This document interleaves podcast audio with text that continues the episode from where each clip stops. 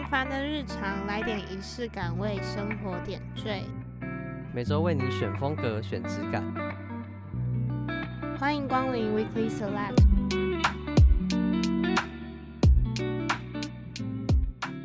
Hello，大家好，我是 Jenny，我是小麦。今天呢，我们的主题是人生整理的魔法。这集我取名为“人生整理的魔法”，是因为我每一次在整理完房间的时候，我都会觉得身心舒畅，我真的会有瞬间有一种魔法的感觉，所以我才会想要取名为“人生整理的魔法”。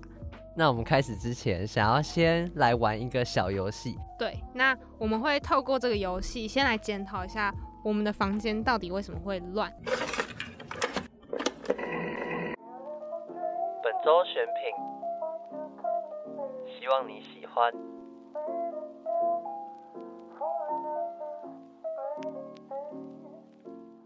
那你先猜我的。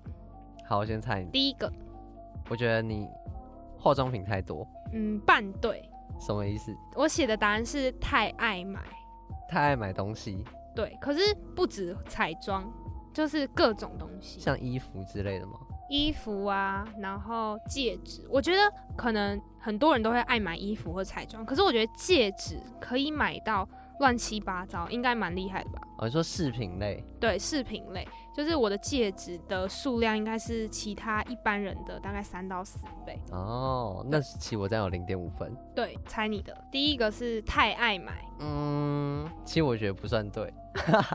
因为其实我没有太爱买有的没的，但我可以先公布一个，就是我房间的小摆饰很多，就是小摆饰很多，就是你太爱买小摆饰。没有没有，那那都是那都是有意义的东西。好，我举例，就是我的书桌上有人家送我的那种乐高的公仔。哦，人家送的。对，或是我生日的时候，比较会画画的朋友，他会画我的肖像画，然后我就会把它裱框放在桌上，就是这种这种摆饰或是一些吊饰啊。什么，我以前喜欢买那种小车车，小时候。哦，就是小时候都舍不得丢。对，就是小时候的玩具，我觉得都把它摆在桌上，然后就变成呃，我可能钥匙啊、钱包也都会丢在桌上，就会变得它很乱。因为我觉得你看起来是一个也很喜欢买东西的人，为什么你可以消费欲这么低？我觉得就是当你很累很累的时候，你就会懒得消费，而且没时间消费。我最近就是这样的情况啊。所以你是很累，然后你就不想消费？就是你会连逛街 都懒，你知道吗？可是我是压力大的时候超想买东西，而且我是会就是马上下单，然后我的心态就是觉得我要犒赏我自己，哦、我就是要买东西，这样子。大概懂那个意思。对，然后我来猜你第二个。好，我觉得你会在房间吃东西。这个不在我的名单内，但有没有中？有，对嘛？我就想说一定会啊。哎、欸，可是这个真的是很多人的地雷，因为像我妈也不准我在房间吃东西。嗯，但是我跟你讲，你只要尝到一次甜头。我跟你讲，收不回来了。但我之前确诊，我也都在房间吃东西，但我还是很不喜欢。我会搬到地上去吃，你知道吗？是因为你觉得会掉屑屑，还是是因为房间那个会有食物的味道？我觉得会有食物的味道。就我自己在我想要睡觉的时候，我可能还闻到呃卤肉饭，然后会觉得神经病啊。可是我，可是我自己不会，就是我吃完东西之后，我会闻到那个味道。可是我就是会可能会想想办法开窗户什么，然后就让那个味道散掉。我就觉得，哎、欸，其实还好。可是，哦、对，可是我真的知道很多人都不喜欢在房间里面吃东西。真的？那我这样有得分吗？好、啊，算你零点五啊，我一分都没有。那你可以猜我的第二个。懒惰，然后我挂号太随性。好，其实我我觉得算对，但我没有写出来。我写的是衣服。不想折或不想挂，就是我穿过，对，就是不想，你知道吗？就是我回家以后，可能穿过一次的衣服，我就会丢在旁边，或者是今天洗好的衣服，然后可能就因为你知道我在我在内头上班，就是也是服饰业，然后我们就有那种快速折衣法，所以我的衣服都是快速折衣法要丢进去，快速折衣法丢进去。可是你还会折，然后丢进去？哎、欸，不然是放外面。我跟你讲，我的话，我有一个。很糟糕的习惯，就是如果我今天没有办法把东西都整理好，那我就会全部都直接丢进去。哦天哪！所以就是我房间乱的时候会很恐怖。那我觉得我稍微赢一点，就是我不会什么快速折衣法，然后就丢进去。哎、欸，可是快速折衣法到底是怎样？有多快？一秒可以吗？可以，真的可以，真的可以。这要练习还是是？就你会折习惯，你在内特会折习惯，所以还是要习惯。我觉得大家就可以直接去内特上班，就会学会。好，那我要猜你第三个，就是你洗衣服要排队。不是哦，我先跟大家解释一下为什么小麦会觉得我洗衣服要排队，因为我住宿舍，然后宿舍的洗衣机只有两个，所以有时候可能会需要排队，但是我不知道为什么，可能是。我比较奇怪吗？所以我每一次要去洗衣服的时候都没有人。哦哦，那好吧，那就没有猜对。是零分哦，是零分。没关系，我前面分数很多。我最后一个是完美主义，就是我今天整理房间，我有一个很奇怪的习惯是，我要整理房间，我就是全部一起整理，我不会今天想要只整理某一个部分。所以如果我要全部一起整理，那是不是就要花很多时间？假设我很忙，没有那么多时间，那我东西就是会开始乱。反正就是要么就很乱，不管，然后要么就一次整理到最干净。对，我会一次整理到最干净，夸张到是我在衣橱里面衣服的颜色要分开，然后可能就是要渐层过去的那种感觉。天哪！可是我宁愿乱，我也不要整理到一半。哦，大概懂那个意思。那你可以猜我的最后一个。不知道怎么整理。我觉得我知道怎么整理。但我自己写的最后一个是房间太小了，房间太小，东西太多，然后房间太小，你就会东西摆那就是对，但是你看起来会很杂乱。所以你觉得你自己其实房间里面没有什么非必要的物品？对，我觉得其实没有，但是就是真的太小，就是它就这么大，就只能摆那些东西。那你的衣柜呢？衣柜衣柜是直接连在墙壁上那种，所以是也是很整齐，就是衣服那些都是你需要的，没有什么一些可能不会穿到的衣服。哎、欸，我都会把它丢掉。哦，所以你也是定期整理派。其实我就是从以前国中到现在，衣服其实都还一直有在穿。哇塞，所以你的品味一直没有变。可以这样说。那其实不管是 Jenny 还是我，我们都有一些整理上的盲点。所以今天我们邀请到了专业的生活顾问来跟我们分享更多有关整理的大小事。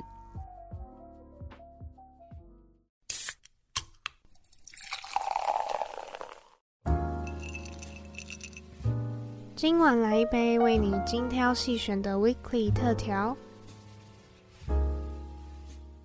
很高兴今天邀请到人生整理事务所的生活顾问范范来到我们的节目上。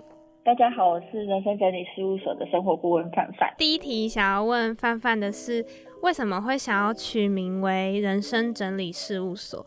人生跟整理之间对你来说有什么样特别的关系吗？大家可能对我还没什么印象，我是在二零二零年创立人生整理事务所的。那当时会决定要离开原本比较稳定的职场，投入整理产业，除了因为本身我真的从小就很喜欢整理之外，更重要的原因是因为当时我有跟一个就是很资深的前辈一起去客人家整理。那老实说，我原本啊会觉得整理这件事情不就是把东西收好摆整齐而已吗？所以。我原本对于这件事情能给客人多大的改变，其实我自己是很怀疑的。但是呢，当时跟这个前辈去服务完这个客人，然后客人就是跟我现场玩的蛮开心的嘛，所以他就加我的 line，然后就变成朋友。那后来他就跟我说，我帮他整理的区域的其中一个地方，就是他的客用的卫浴，他一直都有持续维持。然后这件事情对他来讲的意义很大，因为可能他有请过很多人去他家，但这些事情都没有达成。那他现在也可以很大方的让来他家的客人去使用这个客用的卫浴了。所以当他这样跟我讲的时候，我才意识到说，就原来对我来说很简单的一件事情，可以说是举手之劳这样子的一件事情，是真的可以帮别人解决他很多年以来的困扰啊。改善他的生活，进而改变到他的人生，所以也是在服务完他之后，我就决定要创立就是这个本专叫人生整理事务所，然后希望可以帮助到更多像他这样子的人。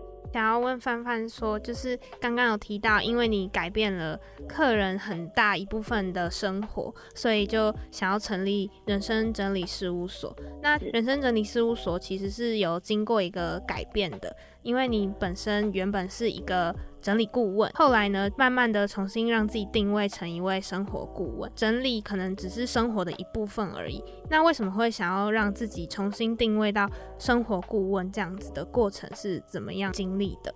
了解这个部分，你真的是很专业。就是这这个问题，其实也蛮多人有疑问的。然后也有很多可能原本追踪你看你很久的人，想说，嗯，怎么突然变成生活顾问？那这个其实也跟很多我的呃经历的流程有关。刚有提到，我二零二零年开始就是进行这种到府整理的服务嘛。那当时就是也很感谢那些前辈愿意带着我们这些新人一起去做做这些工作啊，做这些就是服务这样。那但是在我职业的半年到一年之中，我大概一个礼拜可能会有三到四天都是真的在倒数十五的。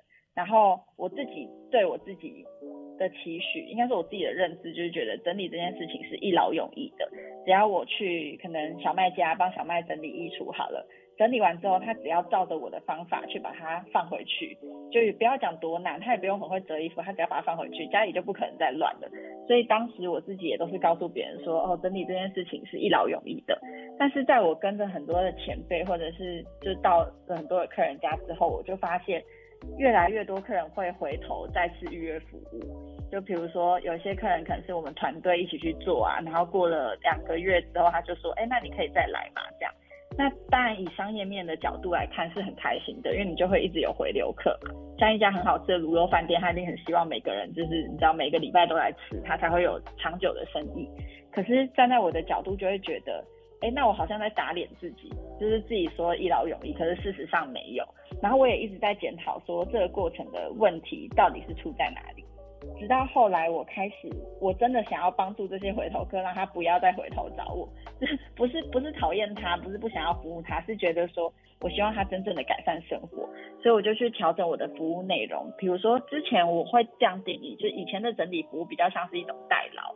而生活顾问的服务比较像是真的针对从你生活中发生的问题去解决解决你环境上的问题，就是有一点像反方向的过程去处理。那在这样子执行了半年之后，我就发现有很多客人他真的是，首先他可能再也不需要预约我，我们就真的下一次见面就是出去喝咖啡，没有要再整理了。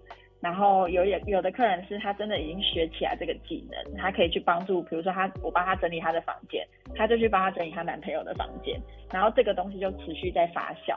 那对我来讲，这个比较大的意义不是在于哦有没有钱赚这件事情，而是在于你服务过、经手过的每个客人，他都因为你的这个服务真的改变他的生活。我觉得这样才对得起人生整理事务所，所以也是因为这样，我才开始决定要有这样子的转变。那听起来就是像你从前面讲到，就是从整理，就是你所谓的比较像是代劳的那方面，然后到后面你开始转变成生活，就是像是给人家一种意见，就是教人家怎么整理，不是只是去帮他整理。那我们知道，就是生活可能会有很多层面，但我就是很好奇，说你除了就是单纯的整理，整个人生整理事务所目前的服务内容到底有哪一些种类可以跟我们分享？呃，目前的话有五大的服务项目。第一个最大宗的就是大家知道的到府整理。那我的角度比较像是到府去教你怎么整理，所以有些客人他可能一个家有四个房间，我去教他一个房间，剩下的房间他可以自己处理。那基本上就是会有教学的这部分，然后再来叫做衣橱规划的服务。因为一般的人整理衣服的时候，他可能呃电视上是这样演嘛，但你没有看过。怦然心动的人生整理魔法吗？有这本书，嗯，有。然后你有看到近藤麻以后，他会拿着衣服，然后问你说，你对这件衣服心不心动？对。然后其实我当初看到的时候，我也觉得哇，好可爱哦，就是原来也可以有这种方法去让客人挑选。可是也是后来变成生活顾问之后，我才发现这个方法根本就。就你真的以台湾人来说，你如果当初你对这件衣服不心动，你怎么会把它买回家？没错，你会看到这件裙子说太丑了吧，我要带回家。一般人不会这样，所以我就发现说用心不心动来看，它其实很不实际。所以我在替客人做衣橱规划的时候，我会从他的生活面去引导他。所以我觉得衣橱规划结合生活顾问的这个角色，比较像是从你了解自己适合跟需要什么样的衣服，然后进一步去整理衣橱，这样才能真正解决这个衣橱乱的问题。然后再来是第三个服务是。也是蛮大的服务，就是做办公室的规划，因为有很多可能学校我也曾经去过，或者是一些呃贸易公司的办公室啊，做保险的办公室啊，我会去这些办公室教他们怎么整理他们的呃办公区域，然后让整个办公的流程会更加顺畅。最后一个比较大的服务就是懒人搬家服务。这个懒人搬家是真的很懒哦，因为一般市售的这种搬家服务都是整理师跟搬家公司合作，那你可能帮你打包完之后，搬家公司帮你搬家。那我的服务是针对就是像你们一样的学生或者是一些上班族、小资族，服务就是我帮你打包，我帮你搬，你从头到尾就是等跟着我一起，然后去学习怎么做这件事情这样。所以大概是这四大服务跟最后一个叫生活顾问的服务。我就没有办法细讲，因为它包山包海。但有人会请我去，呃，陪他的狗狗散步。然后也会有人请我帮他整理他电脑的档案，其实就是生活的各种疑难杂症。之前还有一个男生，他要去别人的婚礼，他问我能不能陪他去买婚礼的衣服，就是这种各式各样的服务都有。其实我觉得衣服应该是很多人最大的一个难题。尤其是像我们这种大学生，最乱最乱的地方就也是衣柜，因为我们就真的是买很多衣服，可是又不知道怎么去收纳整理。那这边有没有一些小技巧可以分享给大学生们？其实啊，我觉得整理衣柜这个东西，网络上有非常非常多的教学，就比如说怎么折衣服、怎么收衣服、什么样的衣柜适合怎么放衣服。但我觉得，为什么有这么多的教学，大家的衣橱还会很乱？其实最根本的原因应该是。要解决那个源头，就是为什么我会去买那个很多很多衣柜放不下的衣服。所以我觉得最简单，大家可以开始着手的事情，就是先暂停一下消费，然后去判断看看自己，比如说大家很爱买网拍嘛，那有网拍一些快时尚的衣服，他可能穿了两个月、三个月，他就领口松掉了，那这个衣服的生命周期就非常短暂，所以他才会一直买衣服嘛。或者是说他一直追求着那种最近很流行穿，可能某一个韩国女团穿了什么样的上衣，我就也要去买一件。但是他没有去评估这个东西到底他的衣橱放不放得下，他到底会不会去穿，这些问题我觉得才是需要先一步去做的。因为当你的数量正常了，其实无论你用挂的用折的，你的衣橱都不会乱到哪里去。那至于如果他衣本身衣服没有多，他爱买衣服，可是他也的确有在汰换，但是他衣橱还是很乱的话，我觉得这个最重要的问题是要建立一个习惯。就是当一个专家帮你规划好空间之后，你每天都花两分钟维持一下。你早上去上学的时候拿出来没有真的穿到的衣服，你就花个一分钟把它折回去。然后看到少一只的袜子，你就花个一分钟把它丢掉。其实你只要每天做这种一点点的小事，那你长期下来，你的衣柜就会变得很整齐了。那像我很想跟范范分享一个我阿公的例子，哦、买衣服的时候他很喜欢包色。我就觉得很不知所措。那有没有一些建议，就是可以建议这些人，不是看到一件衣服就想要把它通通包色包起来？了解包色魔人的问题。对，没错。哦，这个其实不能怪阿公，因为有很多男生真的都有这个问题，就是。我有时候去男生家整理衣橱，他某一件 T 恤，他就会有红橙黄绿蓝靛紫。对，真的。对，然后他说，呃，因为版型我穿可以啊，所以我就全部买下来。但是他就有就会遇到一个困扰，就是他每天都穿的看起来是一样，然后他就会觉得没衣服穿。那其实你问到这个问题，也是我下一个正在努力的阶段。这个世界上有一种工作叫做形象规划师，他其实是一个蛮特别的服务，穿什么衣服比较好看。嗯那他在问这个问题的时候，其实大家衣服版型是一个点，但有一个很重要的问题，就是一个人不会同时适合红橙黄绿蓝靛紫。人的肤色是会有分成冷色跟暖色的，所以在不同的皮肤的肤色下，就会适合不同颜色的衣服。那刚有提到我的本身的衣橱整理的服务是，我会去帮你找你适合的穿搭嘛，但这个建议我会以生活的角度为主。不过我的确遇到很多客人像你阿公一样。就是他会觉得，对，我现在知道，好，比如说我上班都会穿衬衫，那我留下这些衬衫，但哪一些颜色真正适合我？我不可能每次都叫范范开视讯，然后帮我一件一件看。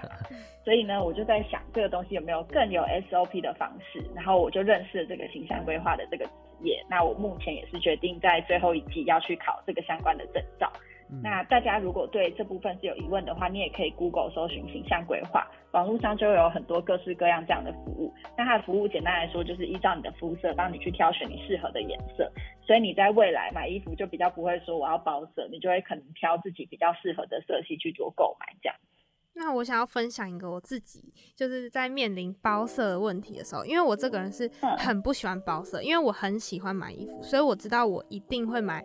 很假设衬衫，我可能就会买很多不同样式的，所以我不可能看到一件衬衫我很喜欢，然后我就去买它所有的颜色。那这个时候我会看，就是我买这件衬衫的目的是什么？假设我今天是想要上学穿，那上学穿的话，我觉得就是要日常一点，就是我可能平常适合的、适合在我身上的颜色，那我就一定不会去买流行色。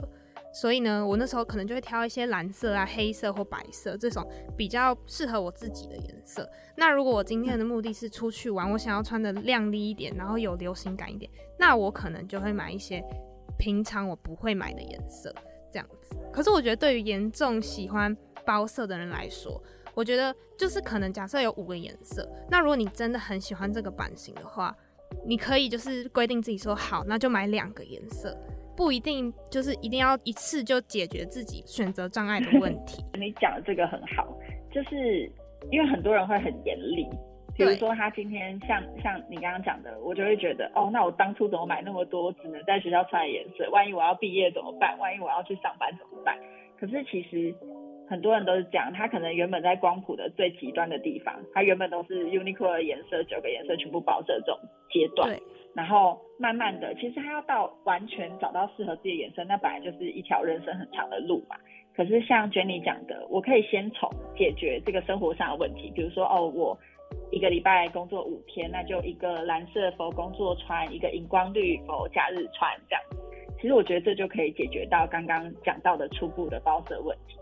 那像刚才有就是有提到说，你就是在这个形象规划上，你有考虑就是有规划要去考证照。那我们知道，就是你已经有日本收纳证照，就我很好奇，这个证照是你亲自到日本去考的吗？或是它里面有什么样一些比较让人不知道的玄机可以分享给大家？了解。好，其实呃，我日本证照是日本老师会来台湾讲，配上那个翻译，然后来做教学，所以人是不用去日本啊，就是它不是一个很高的门槛。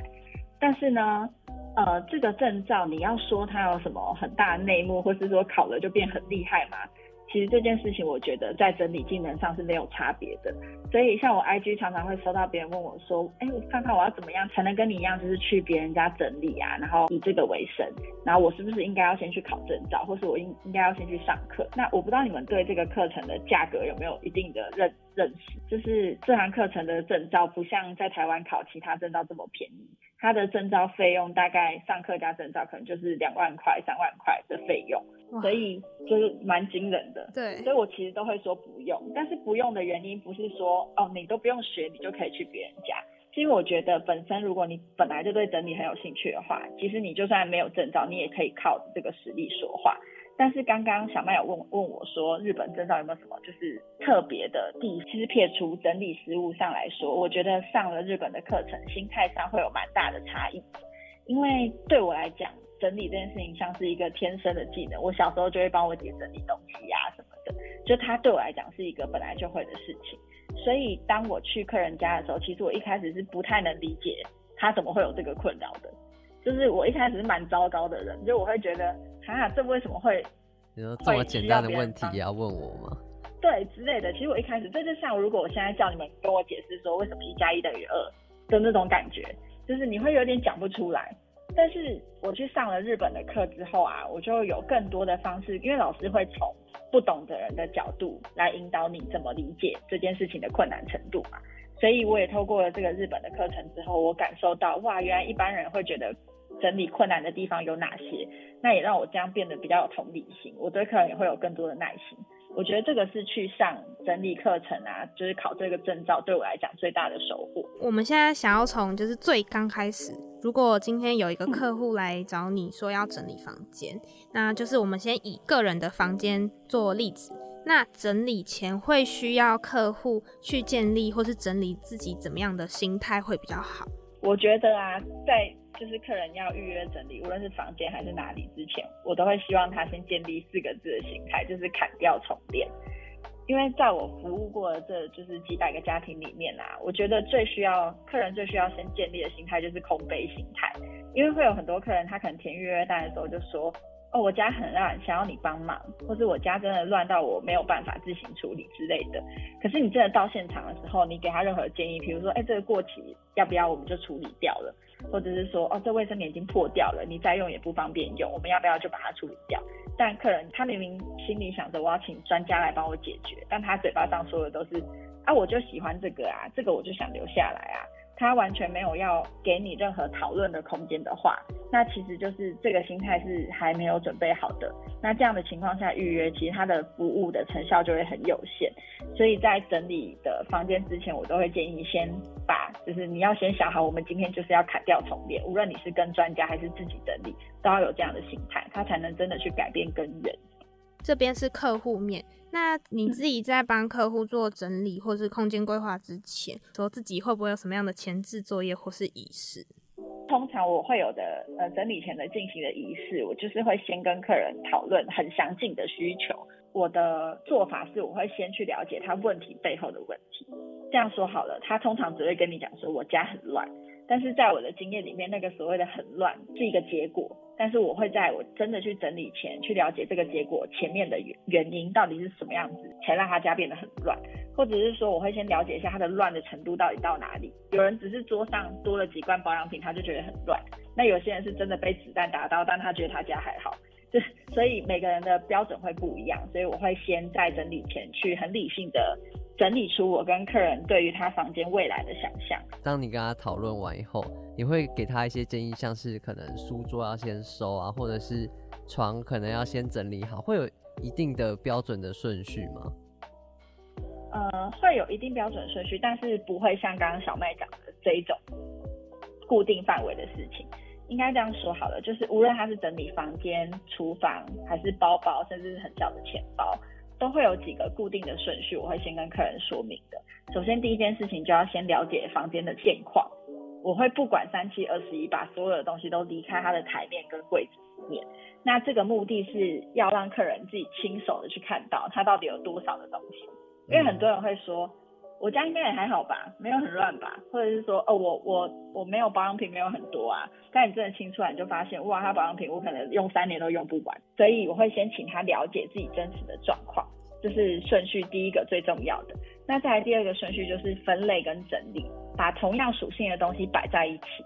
然后这个同样属性的定义啊，很多客人会说啊，可是我看网络上那个哪个 YouTuber 讲什么，或是我看了整理收纳书他讲什么，那这个部分也是我跟大家最大的差别，是我会请他依照自己的需求去分类。比如说我问你们好了，你们的袜子会通常会放在家里的哪个地方？我会把它放在另外一个小抽屉里面，就是会跟衣服分开来放，但是会是在跟衣服同一区。哦，我也在衣橱区。了解，你们两个都是在衣橱区，那感觉你们应该都是蛮会打扮的人，因为有很多男生啊，他的那个袜子是放在鞋子旁边的，那他的逻辑是这样：我出门穿运动鞋，我就穿运动袜；我去工作就穿工作的袜子，他不会管跟衣服的搭配。所以你看哦，如果今天我看了网络上的收纳教学，我就决定把袜子分类分类在衣服区。那对于我刚刚讲到这种情况的客人，他就会觉得很困扰，因为我要出门要穿袜子找不到，我要去衣橱拿。所以第二个的分类整理很重要的一件事情，就是要依照自己的习惯来分类。那再来第三个步骤，就是要执行断舍离。这个断舍离不用把东西丢光光，但你要把真的不好用的、不再适合的，就拿出来捐掉、卖掉、送掉、丢掉都可以。那第四个步骤就是收纳，最后最后才要考虑到收纳。那其实整理房间或是整理客厅，你只要照着这四个步骤，它就可以完成这个完整的流程，然后也可以真正的达到一劳永逸的这个效果。但像刚才收纳，我之前有看到你的 IG 上面会不建议大家就是一开始就先买那种收纳的道具，反而会希望大家先去看自己有什么东西可以收纳，然后先去收拾。因为我现在房间，我就觉得。好像真的摆不下，我就一直觉得我需要，我需要一个收纳柜。但是我看了你你的那个分享那个贴文以后，我又在思考。因为啊，你刚刚有说，就是你看了房间，你觉得很乱，需要再收纳柜嘛？可是这个道理就很像是你还没有搞清楚，说这些导致你房间很乱的东西，它到底是不是需要被留下来的？上一步的断舍离那个部分。对，回到上一步断舍离部分，然后还有一个。一个点是，其实啊，就是呃，我之前有跟一个 YouTuber 合作拍影片嘛，然后那个时候就有他的粉丝就问到说，啊，可是我房间就是很小，我就只有三平放不下，那我当然要去买收纳柜啊，不然我要怎么做？嗯，那这个时候我就想到一个很好的例子，我觉得你听了你肯定会有想法。如果你今天你想要买一个 LV 的大的托特包，但你钱不够，那你会怎么做？那我就会。先去买不是 LV 的托特包，是先存钱吧？哦，是先存，先存钱啊，是也是蛮有道理的啊。就你会选择别的选择嘛？那娟你呢？如果是娟你的话，我会存钱，存钱到有一天可以买嘛？对，对。那其实你们的问题都都在回答一个东西，就是你不可能什么都想要。就是你，你不可能说我没有钱，但我想要那个 LV 包包。所以当你的空间不够的时候，你你不能想说我要制造更多的空间，因为你的整体坪数就是固定的。所以你真的要解决这个问题，其实不是去买收纳柜，而是你直接换一间房子。讲是这样子。你如果不愿意丢东西，也不愿意断舍离的话，你真的只能换更大间的房子，因为你就算买了收纳品，你也只是把它叠在收纳品上面。对，但这个问题点是要看你的，还是要看实际房间的样子啊。也有可能是你房间真的放得下收纳柜，然后的确评估也是需要收纳柜，这是不一定的。但是有很多。大部分的人的问题点就是他真的房间放不下，他在放就是会很危险，可能会不稳啊，干嘛的，但他还是坚持要再买新的收纳柜。嗯。这个东西其实是有有空间可以来讨论的。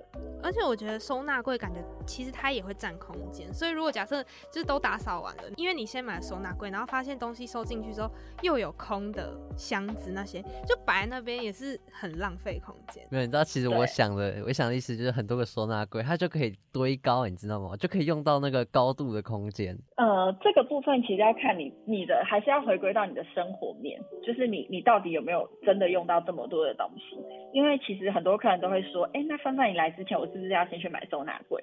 然后百分之九十五以上的客人啊，我几乎都是整理完之后收纳柜会多出来，根本用不到。对，根本用不到。然后或者是说他其实家里本身，因为家里都一定会有部分的装潢嘛，其实有时候是他可能不太会使用那些装潢的系统柜，所以真的去帮他调整之后，他就发现他根本不需要买收纳盒。而且其实收纳盒是可以自己 DIY 的，因为我本身是不太喜欢一直买收纳盒，因为它其实都是。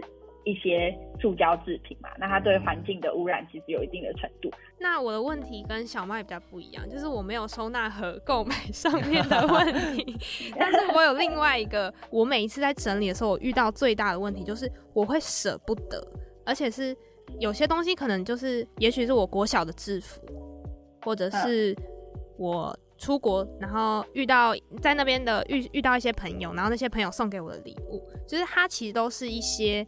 平常真的都不会拿出来看的东西，也是平常都不会碰的东西，我就是放在一个柜子里面。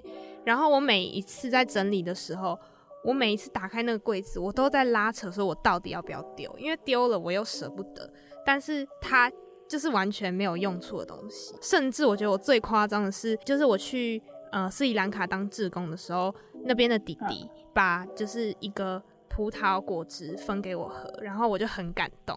然后我就把那个葡萄果汁喝完之后，我就把它洗干净，然后把空杯子带回台湾。Oh、然后带回台湾之后，那个杯子已经被我压到有点裂掉了。可是我到现在还是舍不得丢。我就想要问范范说，就是在实用性跟纪念性上的取舍，要怎么样去判断？因为我真的很困扰。然后如果是你的话，你会怎么样给这样子的客户一些建议？啊，我觉得你听我的答案会会觉得我很白目哎，因为我通常都是会建议客人留下来。为什么我会建议留下来？因为第一个就是像你刚刚讲的，我觉得这些都是很珍贵的回忆。那我通常会会协助客人打造一个回回忆宝箱，这个宝箱就是里面可以承载着这些你过去的回忆。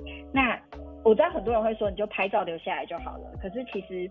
如果你舍不得的程度很高的话，比如说那个杯子，你摸到的感觉跟照片的感觉就会不一样嘛。对。但是呢，我的做法我会建议你，你一样可以留下来，但是你一样先为他拍一张照，因为他杯子快裂掉，你可能有一天就会碎掉。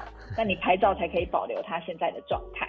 那我来说说为什么我都建议留好了，因为真的很多客人是他在纠结这个纪念品的时候，我就会回头看他的厨房，我就会说，你是不是应该先把那些你真的应该丢的丢掉，因为以。以真实面来讲，纪念品是一个你的回忆嘛，你以后可能不一定可以创造一样的回忆，但是一包过期的旺旺仙贝，你以后要去买也很容易啊。所以我我会建议空间一样的情况下，你这些不应该现在考虑考虑这些纪念品要不要丢，应该是先去讨论说哪些东西是你现在应该先处理的，这是第一点。然后再来，我也想跟你们分享一个故事，就是我知道很多整理师都会说，你就是要断舍离啊，断舍离才有空间啊什么的。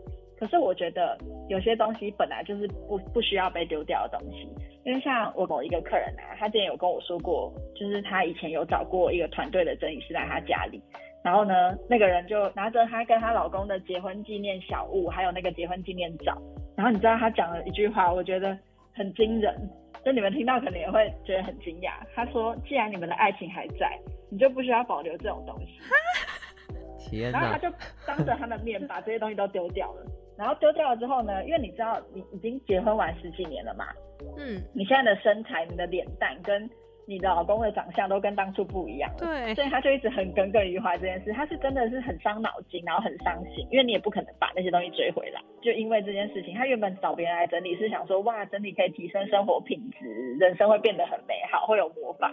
但他反而因为这件事情，他这两年都过得非常非常不好。他找我去的时候，他还跟我讲说，就是。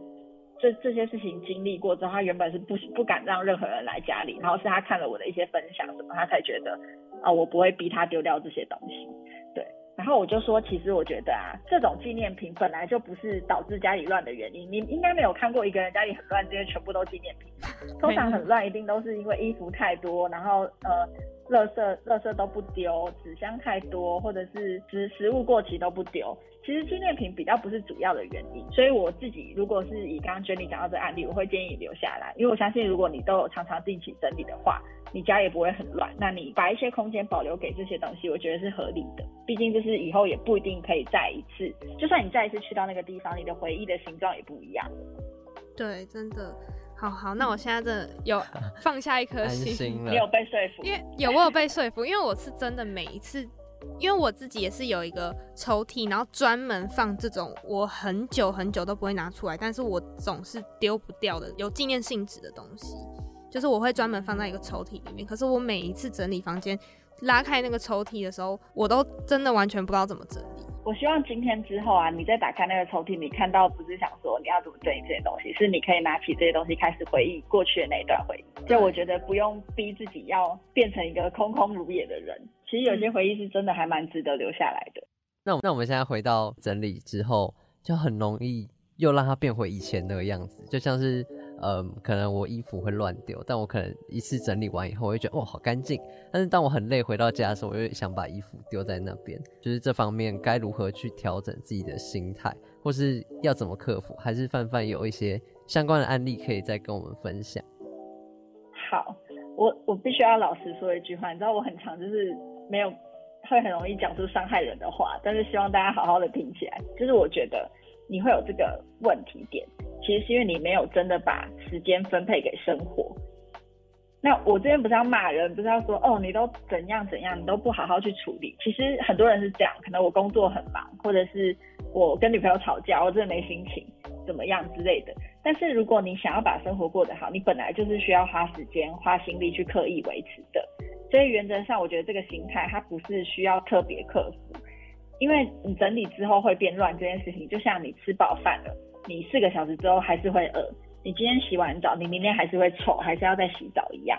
就是这个东西，它本来就是需要刻意的去维持，它才有办法去处理的好。所以你想要维持你的生命机制，你就必须要定期吃饭嘛。那你想要身体香香的，你就必须要天天洗澡。所以同理，你想要空间就是非常的整齐，然后看了不会心烦意乱的话，那你就是要定期的收拾。不然，就算你今天重金聘请近藤麻里惠来你家，其实也不会解决你的问题。嗯、所以我觉得这个整理的又乱的这个循环啊，通常如果客人跟我讲说，我走了又乱怎么办？我就会说，那你今天不要洗澡，你昨天洗过了。然后他们觉得哈哈哈，其实他们就是可以理解的。所以我都会建议这些人要定期。你一开始如果还没有养成习惯，你就每天规划一个时间，晚上七点到八点，我就是。心无旁骛，我就是要把东西收回去。其实你每天做一点这种刻意的练习，你有一天就会变成习惯。嗯，因为我就是刚刚范范有说，就是最大的重点就是没有把时间分配给生活。我觉得这句话真的是很精确。因为像我，就是我有发现，因为我很很常去想，为什么我房间现在是乱的。然后我后来就是回头去看我每一次房间最乱的那几个时期。通常都是有考试的时候，所以我真的很忙的时候，哦、我们完全真的没有心力。对，我没有心力整理的时候，房间就会开始乱。那个时候就是因为我没有把时间分配给我自己跟我的生活，所以才会乱。或者是我可能连续四五天都打工，然后完全没有休息的时候，那个时候房间也会乱。也就是因为我就是我的心都摆在外面，然后回家的时候就完全不会想动。嗯我觉得这是一个很好的例子。我觉得你更棒的地方就是你有意识到这件事情。除了就是整理房间之外，其实我觉得很多人都是，呃，物品会开始堆积，然后房间开始乱。很大的一个原因就是因为买太多太多的东西。那可是理性消费对我们这种大学生来说，很困难，就是我们没错，因为我们才刚开始有一点金钱自由的感觉，呃、所以很常想要花钱。嗯、就是要怎么样可以让大学生可以慢慢去练习理性消费，或者是在消费之前要怎么样去思考，然后可以让我们自己冷静下来，不要这么容易去买一个东西。了解，呃，这个部分我想先问问看，你们两个最容易冲动消费的东西是什么？Jenny 好了，Jenny 最容易冲动消费的东西是裤子。好，衣服类是不是？好，对，了解。那呃，通常啦，其实不只是大学生，我觉得有很多可能刚出社会的人士，对他来说，他的薪水是以前都只能领零用钱，一个月六千块，我现在薪水再怎么差，一个月都有三万块，所以很多人都会有这种一有钱就会想要花掉的这种心态，或者是。我觉得任何东西，你都说想要跟需要分清楚。我觉得每个东西我都需要啊，所以就会有这种购物的习惯。那其实回归到源头啊，我会建议大家可以先认清自己的价值。这个价值指的是你自己对于你自己的认可，然后你对于自己未来的描绘。比如说以 Jenny 来说好了，假设你现在可能有零用钱或者有打工，嗯，那你有没有想过你为什么需要买裤子？那你现在到底有几件裤子呢？那你买这个裤子是因为这件裤子版型很好看，还是因为最近就是就是滑到了，我就忍不住想买？这其实都会有背后的原因。那有蛮大一部分人是他在证明自己的价值。刚刚有讲说要认清自己价值嘛，其实有很多的人是哦，我以前可能没有办法很轻松的买一件裤子，那我现在需要证明我自己。已经有这个能力了，所以我就需要去买这个裤子来衬托我自己的价值，或者是我需要买一个我的口红一定要 YSL 的，不然我不擦，对，不然我会觉得哈好像不适合我，我就是需要用专柜的。但其实自己的价值不应该靠这些额外的东西来证明。这个部分我会建议大家可以先从自己本身的心态先去理清，说这个东西。它对你来讲真正的意义是什么？你可以去买 LV 的包包，但是你是欣赏这个品牌吗？还是只是因为你现在有一笔钱刚好可以买 LV，或者是我就是想买 LV，这个东西都是不一样的。那我觉得理性消费它是需要先对自己做一个财务的整理。这个财务整理是你可以先把自己现在手上总共的资产写下来，然后总共的负债写下来，然后你要多久的时间才能还完这些负债？比如说学贷也是一种负债嘛。那你的资产，你有没有想过几岁要存到多少钱？然后你一个月大概可以花多少钱？你把这些东西整理出来之后，其实你就不敢再去随便乱买一件裤子，因为你算一算，你可能觉得嗯，好像没有办法。应该是说，就是我们要先考虑一下我们人生的规划，然后等到就是你有人生有一个确定的规划或方向的时候，这些小东西可能就相对起来就不是那么重要。或者是你可以这么做啦，就是以实物面来讲，我我之前有一个大学的同学。然后我读北实践，就北实践有很多服装设计系的同学嘛，嗯，那他们都会自己做衣服卖，可是因为他们毕竟自己打版，所以每一件衣服都蛮贵的。那他们就会有一些活动，比如说你买一件衣服，第二件就半价。那当时我的朋友就是他会很疯狂，他就是说第二件半价，所以他如果挑了三件，他就硬买到第四件。然后或者是百货公司有周年庆，他口红就会四支五支这样买。我就有跟他讨论过这件事情，但他一开始是不能理解的，他就会觉得啊，我就负担得起啊，你干嘛管我？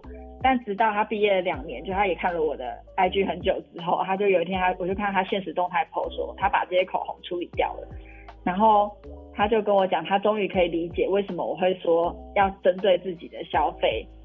再多一点点的整理，就是这个财务的整理，因为他真的回去算，他就觉得哇，当时如果他没有买这些口红、这些衣服，他现在可能有存到一定的钱。然后他就有跟我讲啊，他现在也是很担心自己会一直乱买衣服什么的，因为他最近养了一只狗，他怕一直买狗的东西。我就有给他一个我觉得蛮实务的建议，就是所有的东西啊，无论它多贵，你就先加入购物车。嗯，然后呢，你假设你今天加嘛，然后你就设定十月的第二个礼拜你再来结账。到十二月第二个礼，呃，十月的第二个礼拜，你可能就已经没有那个冲动，嗯，就是你把这个消费的时间拉长，或是让消费的过程变得比较困难的话，其实就可以解决这个不理性消费的问题。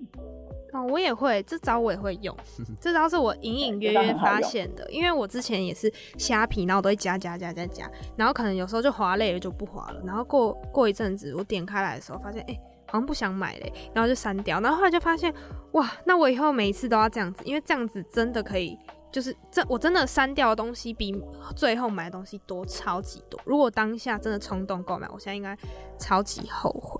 然后我还想再分享一个是我口红的例子。有一次我就在整理我的口红的时候，然后我就无聊，然后我就很喜欢试色，然后就把所有的口红都涂在手上。然后有一件很可怕的事情发生，就是我发现颜色几乎都差不多。然后我就吓死，我就想说，哇塞！所以我喜欢的颜色其实就长那样子。然后我到我那整那次整理完之后，到现在买的口红可能只有一支两支。我后来都不再买口红了。推荐女生可以就是把所有自己喜欢的颜色涂在手上，然后自己可能就会发现说，哎、欸，其实有。类似颜色的真的都不用买了，然后那些你没买的颜色，其实就是代表它不适合你。这个我也想跟你们分享，我我有在 IG 发过，但可能文章太长，没有很多人读完。就是我曾经啊，也是一个口红控，然后我当时我当时是在迪奥当彩妆模特，就是我家里的打工。嗯，就你就坐在那边，然后老师就会帮你化妆，然后顺便卖产品这样。那你知道那些老师都很会讲啊，所以他讲一讲，你就会觉得，嗯，我好像也应该要买一支。直到我要搬家的时候，我就拿出来看，我就发现，靠，我竟然有六十几支口红，我就觉得太夸张了。然后我就把它全部拿出来，我就拿一张 A 四纸，然后我就照着那个颜色的属性，就一笔一笔这样画。然后我就发现，我跟 Jenny 发现的问题一样，就是大部分颜色都是差不多的。对，因为我很知道自己适合什么颜色，然后那些不是这这个颜色属性的，我根本就不会买。所以我就觉得哇，也太夸张了吧。然后但我现在我的我的彩妆架里面只有两支口红，就我是怎么从六十支变到两支的？其实这个过程也是一个还蛮有趣。就我就发现我真的用不到那么多，然后我就慢慢把一些，比如说有一些颜色真的是。有一些质地可能比较干，不适合我，我就慢慢送给朋友啊，就用过一两次我就送给朋友。然后有一些过期的，我就拿去送给大体的美容师，这样慢慢消化掉。然后我现在看到口红，我真的都觉得很像吃太多牛肉一样，就是觉得哦不行，我不要不要再买口红。对对，对 对真的会有这种感觉。我还做过一个很无聊实验，就是因为我现在是住宿舍，所以我就从家里只带一支口红到我的宿舍，嗯、然后我。大概一个月没有换过口红，我也没有觉得很困扰。太好了，恭喜你！这个也是一个方法。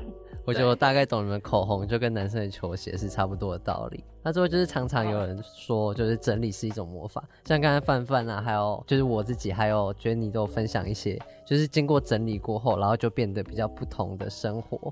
那像是有人说整理可以大大改变一个人的生活，或甚至是改变人生。对于这样的说法。就是范范，你有什么样想说的话吗？好，我我要说，就是我觉得我部分认可，但是我觉得太大多数的人都可能为了赚钱或是为了省量，神化了整理这件事情。就是我我不知道你们有没有一个感觉，就是我们刚刚在讨论的这个过程啊，其实你感受到的改变啊，跟你感受到的魔魔法，其实并不是在于整理的本身，而是你们开始对生活有了意识。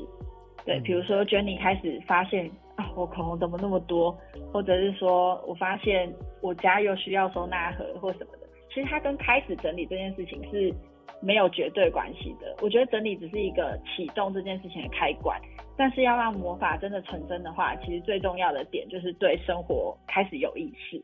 这边我想跟你们分享一个我就是一个客人的例子，他跟我的认识是在今年二月的时候。然后他是一个住在五平的套房的单亲妈妈，她那个时候要整理前，就我要进去到她家前，她还在大厅跟我讲到流眼泪，就是说哦，她真的觉得她很需要我这样，然后她觉得她家真的太乱了什么什么的，她觉得很丢脸，反正她就是有很多的心事跟我吐露这样子。然后呢，我我当时也是觉得哇，我终于可以帮到一个就真的很需要整理的人。我就去他家，然后其实我动作蛮快，很快六个小时内就整理完了这样。然后他就说：“哇，整理好神奇哦，真的是一个魔法耶！”就是我真的觉得生活变得比较好了。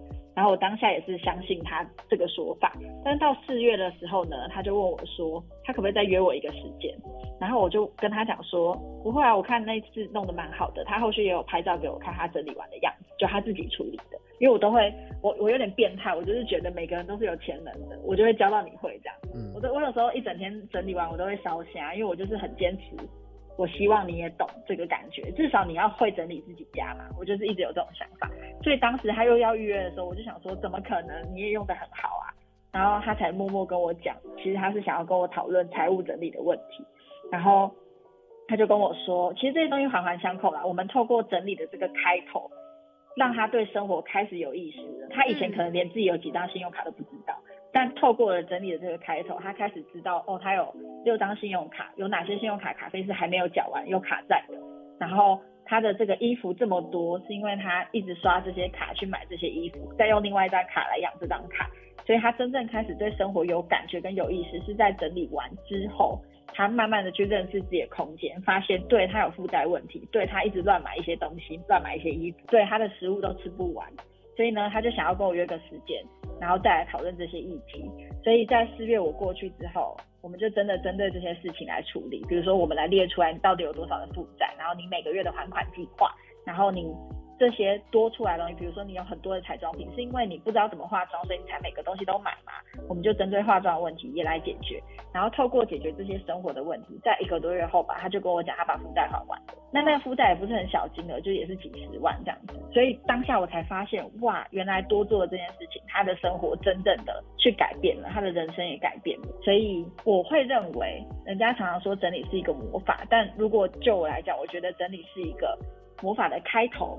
必须要真的因为了整理，你开始对人生有意识，它才会真的就是产生出其他的改变。就是我已经慢慢的可以了解，就是我们一开始问到，就是范范为什么要把这个粉丝专业取名叫人生整理事务所，就像是你刚才讲到整理就是认识生活的一个开关。而且你也是从整理开始，然后慢慢的让大家认识生活，然后让他们认识到该怎么样才可以认知自己。所以我觉得今天这样聊下来，我好像我去找你咨询一样，就是我有一种茅塞顿开的感觉。我不知道觉得你有没有这种感觉？我其实可以很多感同身受，是因为我觉得像生活空间这个东西，我觉得它其实是很私密的，因为它。里面有包含了很多的东西，不管是回忆的东西，或是你现在日常在用的东西，或是包含你的生活习惯、你的个性，其实从一个空间里面可以略知一二。那我觉得，因为就是生活空间牵动到了很多，在你整理了这个空间之后，你其实就可以对每一个方面都更认识自己，然后进而去对自己的生活更有意识。我觉得有意识这件事情，也是我刚刚就是在听你讲的时候。我回去想，我为什么每次整理房间完之后，我都会有一种我的人生有一个重新开始的感觉。太好了，非常感谢范范来到我们的节目，分享非常多有关整理或是生活认识的这些经验。谢谢，祝大家都有顺利的生活。听完范范的分享，我其实真的觉得厘清很多在整理上面的心态。我觉得就是刚才范范有讲到说，就是可以把时间多分一点到生活上。就像我自己，就是很长因为工作或是因为出去玩，就很没有跟自己相处的时间。他让我知道说，如果自己瓜分一些时间，就像是我每天都要吃饭，我不可能一天不吃饭，所以。就是把这种需要的东西转变到生活上，就是想说，我可能每天都要去花个十分钟，甚至半小时整理我的房间。那这样的话，它可能久而久之就会变成一种习惯。真的，而且我觉得，就是房间真的就是一个牵动你很多东西的一个地方。就是你整理好，对自己生活上面会更有条理。嗯，因为你睡起来也在房间啊，睡觉前也在房间。对，所以我觉得听众如果就是听完这一集，然后有这个想要整理的心的话，赶快动起来。然后就是如果哪一天你又开始想要偷懒的时候，你就再回来听这一集，把这一集当什么心灵鸡汤听就对。对，你整理房间的时候一直听，一直听。对，就不要让自己偷懒。那最后，如果听众朋友，有喜欢我们的节目的话，也要继续追踪我们的 Weekly Select。对，那我们在 Apple Podcast、Spotify 跟 KKBox 都有我们的节目可以听。那如果是用电台收听的听众朋友，想要重听的话呢，可以上我们的官网查询我们的重播时间。那官网也有随选随听的功能，都欢迎大家去点选收听。那我们这集就到这边，我们下周三见，拜拜。拜拜。为了维护当事人权益，以下经过变音处理之前认的东西该不该留？我虽然对以前那些人已经没有留恋，但是我会觉得说，他们也是当初的一个回忆，就是是一个过往，就是像你跟朋友朋友的东西会舍不得丢，就我差不多就是那种感觉。那你会就是 给我什么建议吗？其实我觉得它就是一段人生的经历。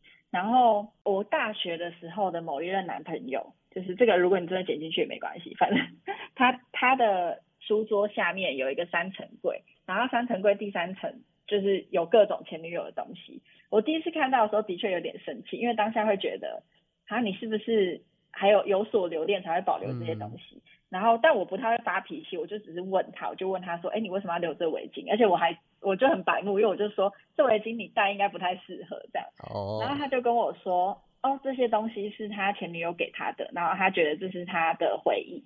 然后我觉得他有一个很好的做法，就是他告诉我说。这些东西之所以被放在最下层的柜子，就是因为这些东西不是现在在使用的，哇！所以那只是一个他已经结束的人生，那他未来的人生是跟我，所以希望我不要介意这些东西。不只是就是合理化这个行为，然后还直接把你捧到最高，哎，